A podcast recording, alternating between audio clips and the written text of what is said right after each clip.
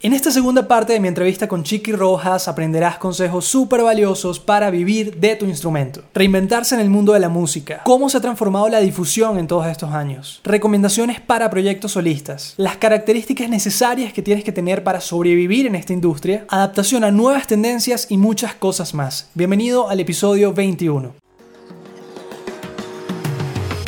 Después de lanzar mi primer disco y fracasar enormemente, decidí aprender cómo convertir un proyecto musical en una marca exitosa a través de mi segunda gran pasión, el marketing.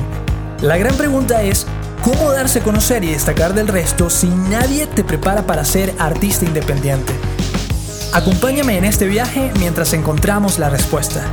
Mi nombre es Adrián Dalsus y querido músico te doy la bienvenida.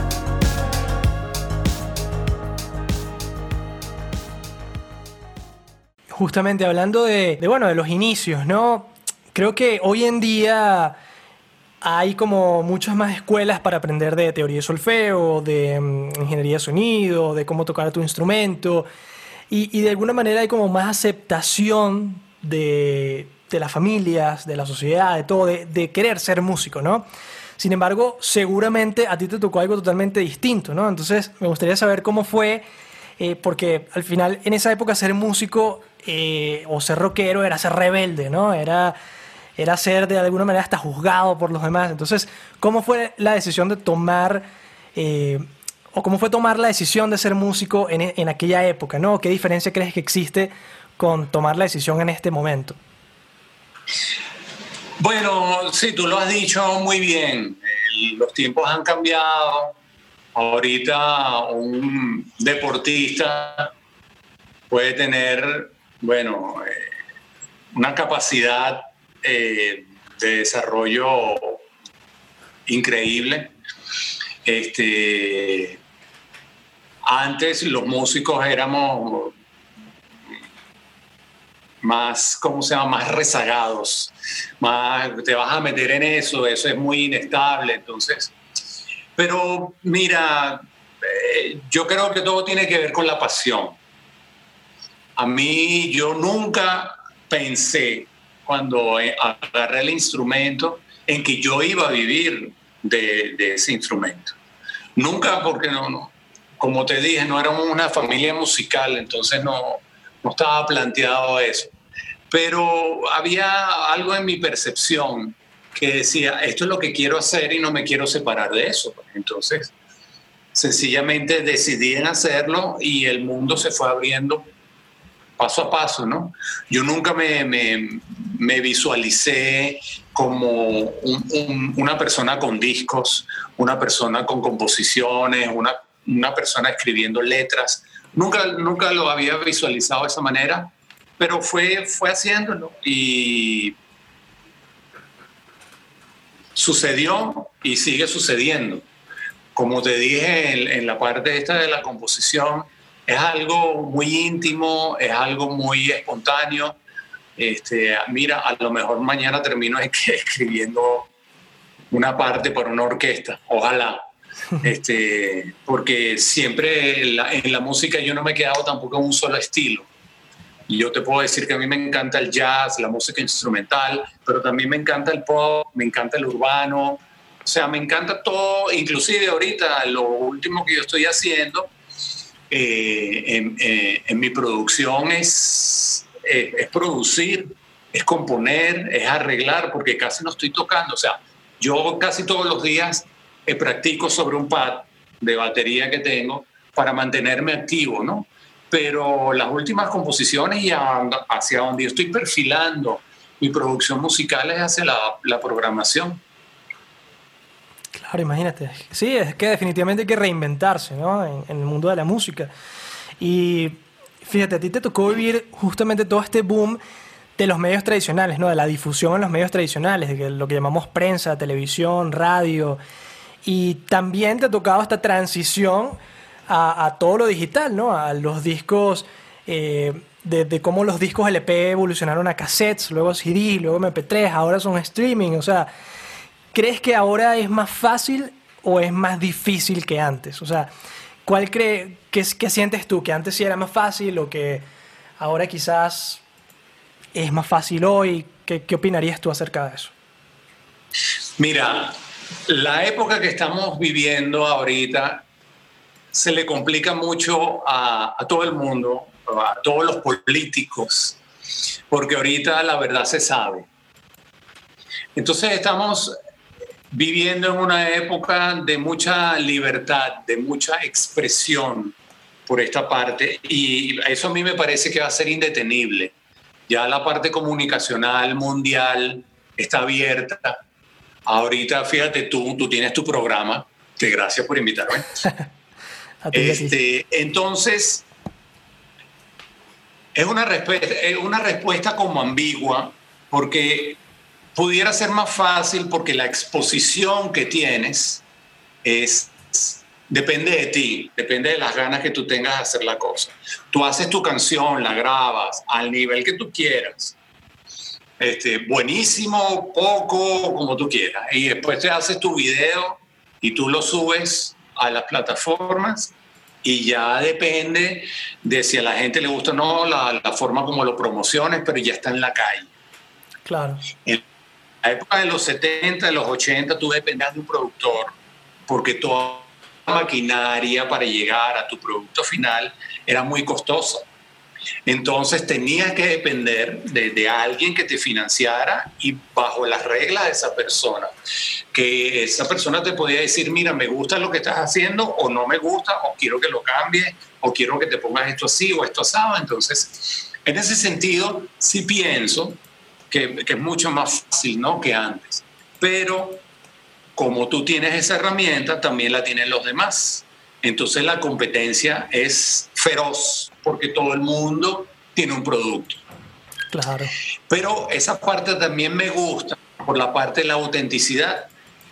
Aquí, en toda esta competencia, en todos estos productos que salen a la calle, ¿qué es lo que yo creo que va a prevalecer? La honestidad con que tú hagas tu producción, la honestidad con que tú hagas tu composición porque es lo que le va a llegar a la gente. Y si la gente se identifica con, lo, con, tu mensaje, con tu melodía, bueno, te va a comprar. Claro. Buenísimo, excelente.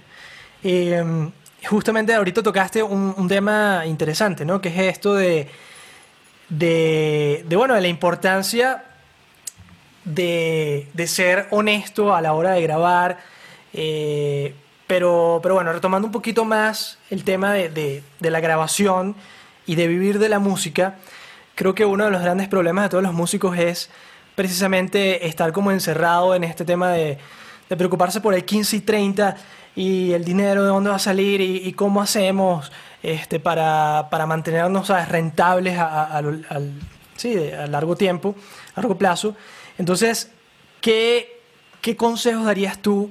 con respecto a, bueno, a mantener pues ingresos constantes, ya sea, no sé, por tours o por producciones o, por este tipo de cosas. Em, pues sí, ¿qué, ¿qué consejos darías tú como para mantenerse de alguna forma rentable siendo, siendo músico, no? Mire, yo creo que la clave ahí es saber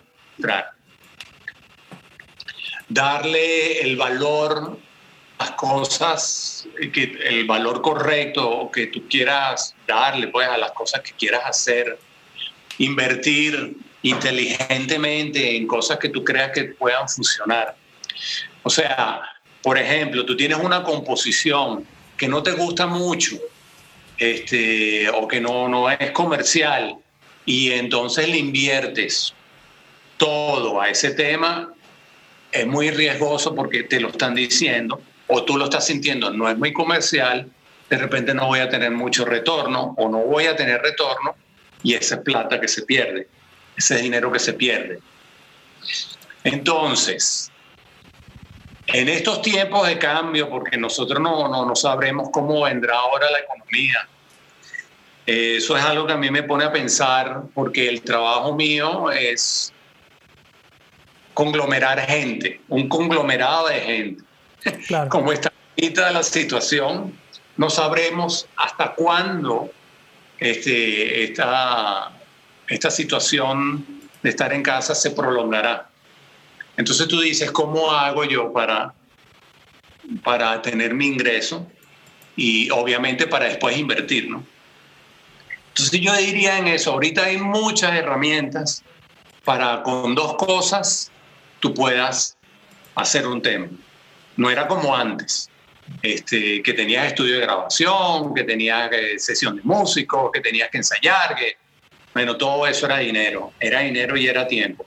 Ahorita, tú teniendo ingenio, teniendo talento y reuniéndote con dos o tres personas, este, es suficiente para poder sacar un buen producto. Entonces es eso, tratar de de que tú saques tu producto con los costos eh, lo más ajustado que puedas, no quiere decir que con esto vayas a restarle calidad. ¿Ok? Este, bueno, no, no trabajarás en el mejor estudio, pero es que en este momento tú no, uno no tiene que trabajar en el mejor estudio para tener un buen producto. O sea, no, no, no era como antes que el filtro era tú tienes que trabajar en el estudio tal para que la cosa funcione. No, ahorita es, si te fajas con dos o tres cosas, puedes, puedes hacer. Bueno, ahí están los reggaetoneros, pues. Ese es el mejor ejemplo. Ellos con un loop y con su talento, bueno, fíjate todo lo que hacen. Inclusive los DJs, los DJs también, este, con, con, pocos elementos pueden hacer cosas bien interesantes. Entonces, es, es eso, ¿no? Primero, no perder la pasión. Yo creo que el 15 y último uno lo puede conseguir por otro lado y entonces, bueno, poco a poco vas, vas haciendo tu, tu, tu, monto para poderlo invertir en, en tu pasión. Y eso no solo con la música, ¿no? Eso es con cualquier cosa que, con cualquier cosa artística que uno quiera hacer, pintar o esculpir o hacer, hacer ropa. Bueno. Así es. Buenísimo, buenísimo. Y de todas las experiencias justamente que has tenido en estudio, de grabación, eh, con invitados importantes y todo, eh, los músicos solemos sentirnos muchas veces como muy estresados por el tema de que cada minuto que pasamos en el estudio es dinero, ¿no? Eh, y, puede haber como ese, ese tipo de estrés. y cada canción al final, cada álbum es, es como dices, es una gran inversión. Entonces, ¿qué consejos, teniendo la experiencia que tienes, pudieras darle a otros músicos para que obtengan el mejor resultado posible en el estudio y, sepan optimizar el tiempo, ¿no? Sabemos evidentemente que hay que ir ensayados, que hay que, este, pero realmente más allá de eso sigue, sigue el estrés allí, ¿no? Entonces, ¿qué consejos pudieras dar para a la hora de estar en estudio aprovechar eh, al máximo esta experiencia y bueno, que también no, no desbanquemos allí el presupuesto, ¿no? Mira, yo lo que te podría decir en ese sentido estrictamente económico, ya que tú me planteas esa, esa parte del estrés del dinero, es que tú vayas al estudio sabiendo lo que vas a hacer. No tirar flechas. Porque cuando te pones a tirar flechas, entonces ya empiezas a perder tiempo. Entonces, ¿qué es lo que yo sugiero? Que tú tengas una composición que ya esté, que tú estés seguro de lo que vayas a producir.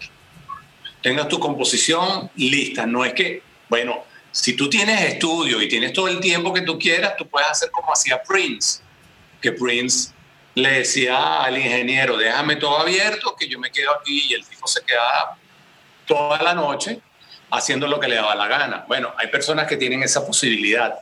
Las personas que no tenemos esa posibilidad, agarra un papel y un lápiz y escribe todo lo, todas las posibilidades que tú creas, línea de bajo, línea de batería, este, alguna cosa que se te ocurrió con el teclado, algún riff para la guitarra. Esas posibilidades ya tenerlas en, en, en tu borrador. Ahora, mejor que eso es tenerlo ya listo. Pero bueno, si no lo tienes listo porque el, de repente el guitarrista te sugirió otras cosas, bueno, pero ese ya es producción y eso ya es probarlo en el estudio, ¿no? Porque tú puedes tener una idea, yo por lo menos como, como, como baterista, se me pueden ocurrir cosas, pero llego para el estudio y si voy a la, a la grabación estrictamente con la guitarra, este, yo le planteo eso al guitarrista e inmediatamente le digo, dame opciones. Entonces, si las opciones que me da me gustan más que lo mío, de una vez lo tomo. Si no me gusta mío, entonces lo dejo. Claro, te, te, estoy hablando de esta forma, yo que trabajo solo. Yo soy independiente, solista. Pero si tú tienes un grupo, por supuesto, ensayar mil veces para que cuando llegues para el estudio ya estés seguro de lo que vas a hacer. Claro. Que con todo y de repente tú llegas para el estudio y se te pueden crear nuevas ideas en ese momento, porque eso es válido, ¿no? A lo mejor esas ideas que se crean en ese momento también pueden funcionar, inclusive mejor que lo que ya tenías.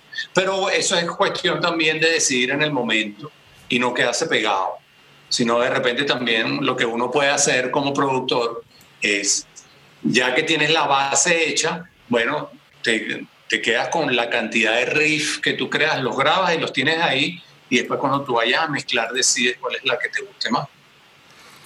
Excelente, buenísimo.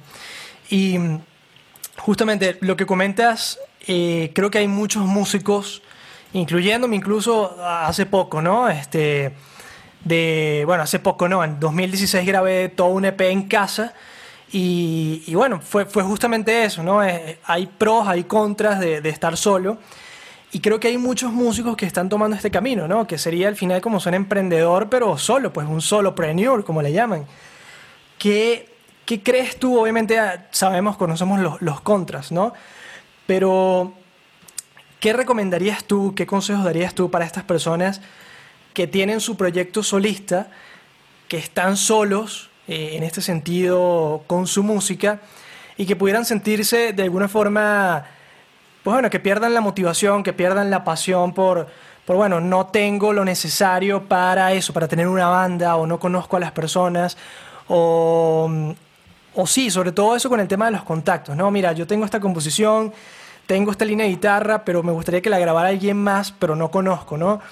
¿Qué consejo darías tú para estas personas que tienen un proyecto solista para llevarlo al siguiente nivel, ¿no? Para, para empezar a, jugar en, las ligas en las que juegan las personas que, que, bueno, que tienen otros recursos y otras personas en su banda. Mire, yo te voy a hablar un poquito ahorita de filosofía. Muy bien. Filosofía de vida, ¿no?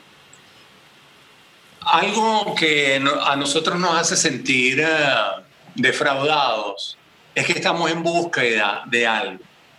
Y ese deseo, ese capricho, es lo que te hace sentir defraudado. Entonces, como dicen estas uh, filosofías ancestrales, no vayas en busca de un deseo.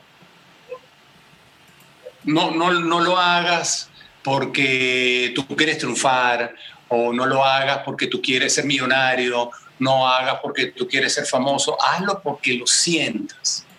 Ese sería en primer, en primer lugar, ¿no? Lo que yo pienso. Hacer la música, las composiciones, porque tú te sientes bien con lo que tú estás componiendo, eh, es lo que tú estás expresando. Este, cuando tú entiendes, uno entiende esa parte que no es suprimir tu deseo, no quiere decir que vayas a vivir reprimido, sino sencillamente no, no estar con esa angustia, con esa ansiedad de que esto me tiene que sonar como Stravinsky, porque si no me suena como Stravinsky, entonces yo soy un perdedor. No, no, no. Stravinsky fue Stravinsky, así como Beethoven, así como eh, Chininacho, así como Chiara. Cada uno es cada uno, ¿no?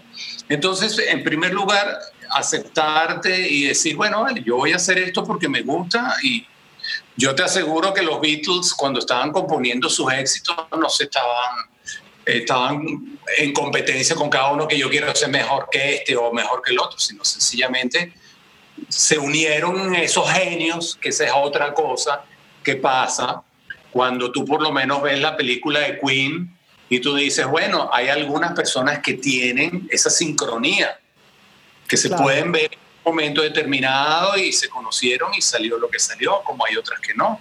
Este, yo he trabajado con muchos músicos, este, he tenido diferentes grupos, pero normalmente siempre en mi vida he trabajado solo. me ha tocado esa sincronía. Entonces, ya contestándote la otra parte, tú no tienes que trabajar con Van Halen, no tienes que trabajar con Carlos Santana para tener una buena guitarra. ¿Por qué? Porque lo, lo, que va, lo que la gente se va a recordar es de tu canción, es de tu melodía. La gente va a cantar es tu coro, no va a cantar la guitarra. Tú puedes tener a Carlos Santana como un invitado y por supuesto que el tipo le va a dar un plus a la guitarra, al tema, te va a sonar más. Te va a sonar más rico, más pesado, más grande, te va a sonar más agresivo, te va a sonar X. Pero la gente se va a quedar es con la melodía que está cantando. Cuando tú agarras un tema como Yesterday, este, parafraseándote a ti, ahí, ahí no hay un gran solo de guitarra, ahí no hay una gran orquesta, ¿entiendes? Entonces, a lo mejor el, vacío que puede sentir o la desesperación que puede sentir un compositor es que la canción no es tan buena, es que la melodía no es tan buena, pero esa es la parte que uno tiene que desarrollar. Entonces, ahí es donde yo vendría, ¿no? En principio, este, trabajar y trabajar, trabajar, porque la parte de la composición no es fácil. La, yo creo que la parte de la composición es la parte más difícil de trabajar en la música, porque ahí eres tú, es tu identidad, es tu mensaje. Eh, y eso no te lo puede dar nadie, únicamente lo puedes dar tú. Entonces es algo muy individual que uno tiene que, que buscarse, que conocerse, ¿no? Hay artistas que han, han, sido sumamente deprimidos y son unos tipos que han escrito unas obras increíbles en la vida pero por la tragedia que están viviendo ellos. Entonces a veces uno dice, wow, para ser famoso con este tema quiere decir que yo tengo que pasar por esa miseria de vida. Entonces tú dices, yo como que mejor me quedo tranquilito, estando feliz y estando tranquilo como estoy, como soy, que, que estarme metiendo en esas aguas tan profundas, ¿no? Entonces, eso es lo que yo creo que, que te podría decir en ese respecto. Perfecto. Muy bien. ¿Y mm, qué, qué habilidades? Porque al final mantenerse realmente, o sea, ya hablamos acerca de, de cómo entrar a, la industria, pero el tema de cómo mantenerse creo que también es, es importante, ¿no? Porque hay, conocemos a muchos músicos que de repente un boom, ¿no? O, o lograron participar con X artista, eh, como músico invitado y tal, y de repente se desaparecieron, ¿no? Entonces, ¿Qué creerías tú que, son las habilidades o las virtudes o sobre todo las características que un músico profesional evidentemente tiene que tener para mantenerse vivo en este mundo de la música? Mira, esa parte de la composición que es tan complicada, que es la parte de la musa, hay veces que tú estás, cuando tú tienes 20 años, tú sientes el amor de una forma te gustó una chama, te gustó un perro, te gustó un carro y te enamoraste de eso perdidamente, te enloqueciste a los 20, porque tenías esas hormonas, tenías esa adrenalina en esa época. Cuando te pasó eso a los 30, bueno, de repente estás igual de pegado o de repente un poquito diferente. Y ya cuando tienes 50, tú dices, ya no, no es igual. O de repente es igual, no sé. Pero esa parte, no, es como, como hacer ejercicio. Tú dices, ¿cómo yo me mantengo fit? Bueno, haciendo ejercicio. No hay otra forma. No hay otra forma. Entonces, en esta, en esta también, en esta ecuación, yo pondría un poco la humildad. Porque cuando los artistas están arrancando, tienen un piano roto, tienen una guitarra chimba, este, no te alcanza para el, para, el eh, para comprarte un carro, entonces te tienes que ir en carrito, en taxi, en lo que sea, te tienes que ir a pie, le pides la cola a alguien, entonces ahí la humildad está a flor de piel porque está mamando, pues. claro. Entonces cuando ya tú empiezas a tener éxito, ya la cosa cambia porque ya tienes un buen piano, ya tienes un carro, o tienes dos, o tienes cinco, y entonces ¿en qué carro me voy? Empiezas tú a, a, darte esos aires, ¿no? Y entonces ya tú, tú mismo creas esa dinámica de estúpido, de que te crees ya el dueño del mundo y ya esa dinámica te cambió y ya eres un tipo diferente porque no sientes las cosas de la misma manera. Entonces, hay que mantener, pienso yo, hay que mantener una humildad, hay que mantenerse sencillo para que uno siga sintiendo el rayo de sol igual a como era ayer. Que el sol te caliente de la misma manera, porque entonces ahora como ya tú no tienes algunas necesidades, entonces crees que ya el sol no es importante, que ya tú eres más importante que el sol. Entonces eso te hace cambiar completamente la visión. Entonces yo creo que, si uno se, se mantiene agradeciendo a todas las bondades que puedas tener, ¿no? de diferentes cosas, este, te mantienes alerta, te mantienes, como dice el Tao, eh, en la parte más baja del pozo, siendo una gota de agua, o te mantengas en la, en la parte de arriba, estás en todo el espectro. Y entonces ese espectro, estar en todo el espectro, te, siempre te hace mantenerte, te, te, mantiene vivo, te mantiene honesto, te mantiene en contacto con todo. Entonces, ahí no vas a perder, pienso yo, que ahí no vas a perder la sensibilidad. Y entonces vas a poder sentir que una flor te sonrió y tú dices, wow, y tienes eso y puedes mantener esa sensibilidad para poder seguir escribiendo de la misma manera.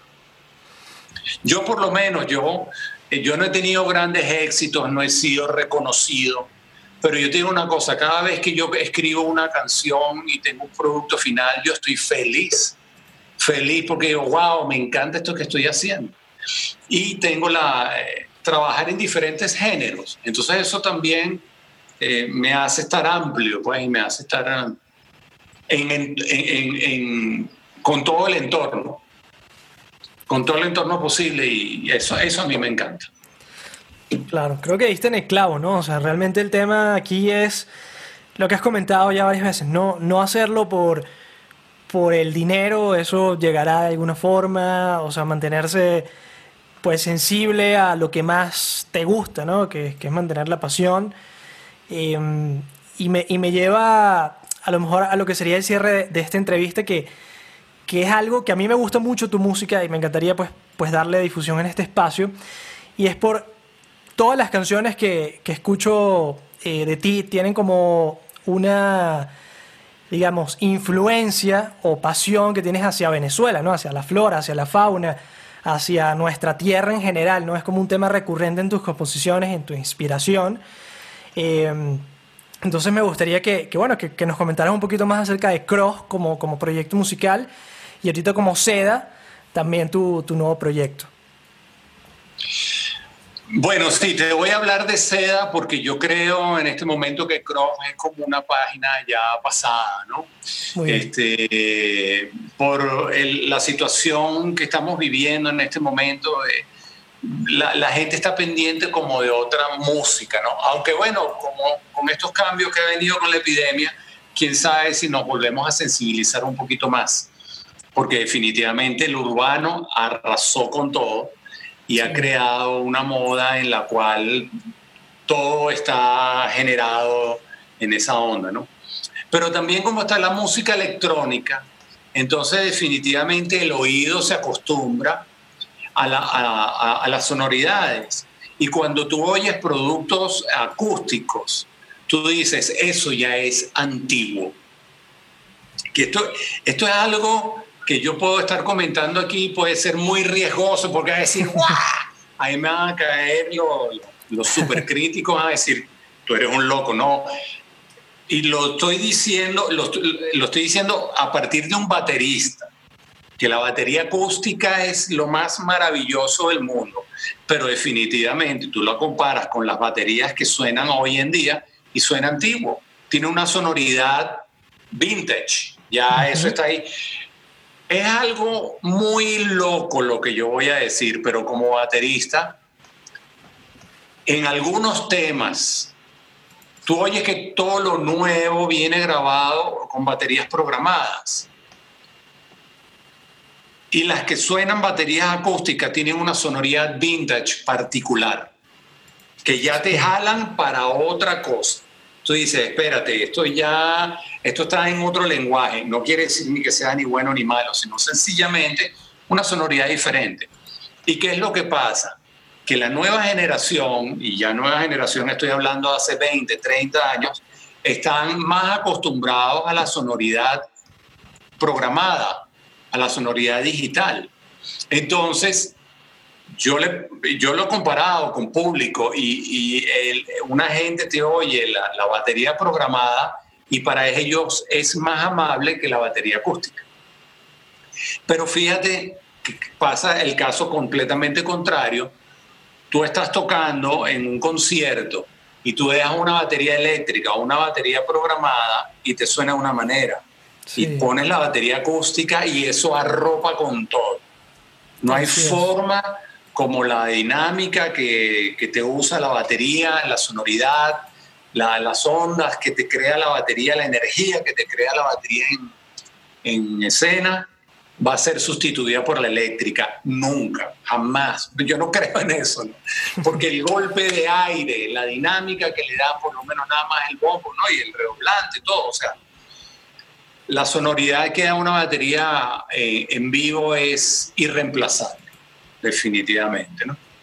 Entonces, pero fíjate aquí, yo, yo trato de manejar los dos mundos, porque por lo menos con SEDA, que es lo último que estoy haciendo, definitivamente las baterías son programadas, este, pero no quiere decir que pierdan el feeling, que pierdan el swing de lo que estoy tratando de hacer, así sea urbano, así sea funk, así sea soul, este, siempre trato de mantener esa programación, ese corazón en esa programación. Entonces, este, estoy feliz con, mi, con tocar mi batería acústica y también estoy feliz con programar mi batería. Fíjate, eso también lo hace Bruno Mars. Tú oyes las programaciones de Bruno Mars y son increíbles. Es increíble cómo suena esa batería, es increíble cómo suena el bajo, este, y tú los oyes en vivo y ellos también aplican sus instrumentos acústicos en vivo y la amalgama que hacen es fantástica. Sí, definitivamente. Bueno, buenísimo. Pues los invito entonces a, escuchar igual a Seda Caracas, ¿no? En redes sociales.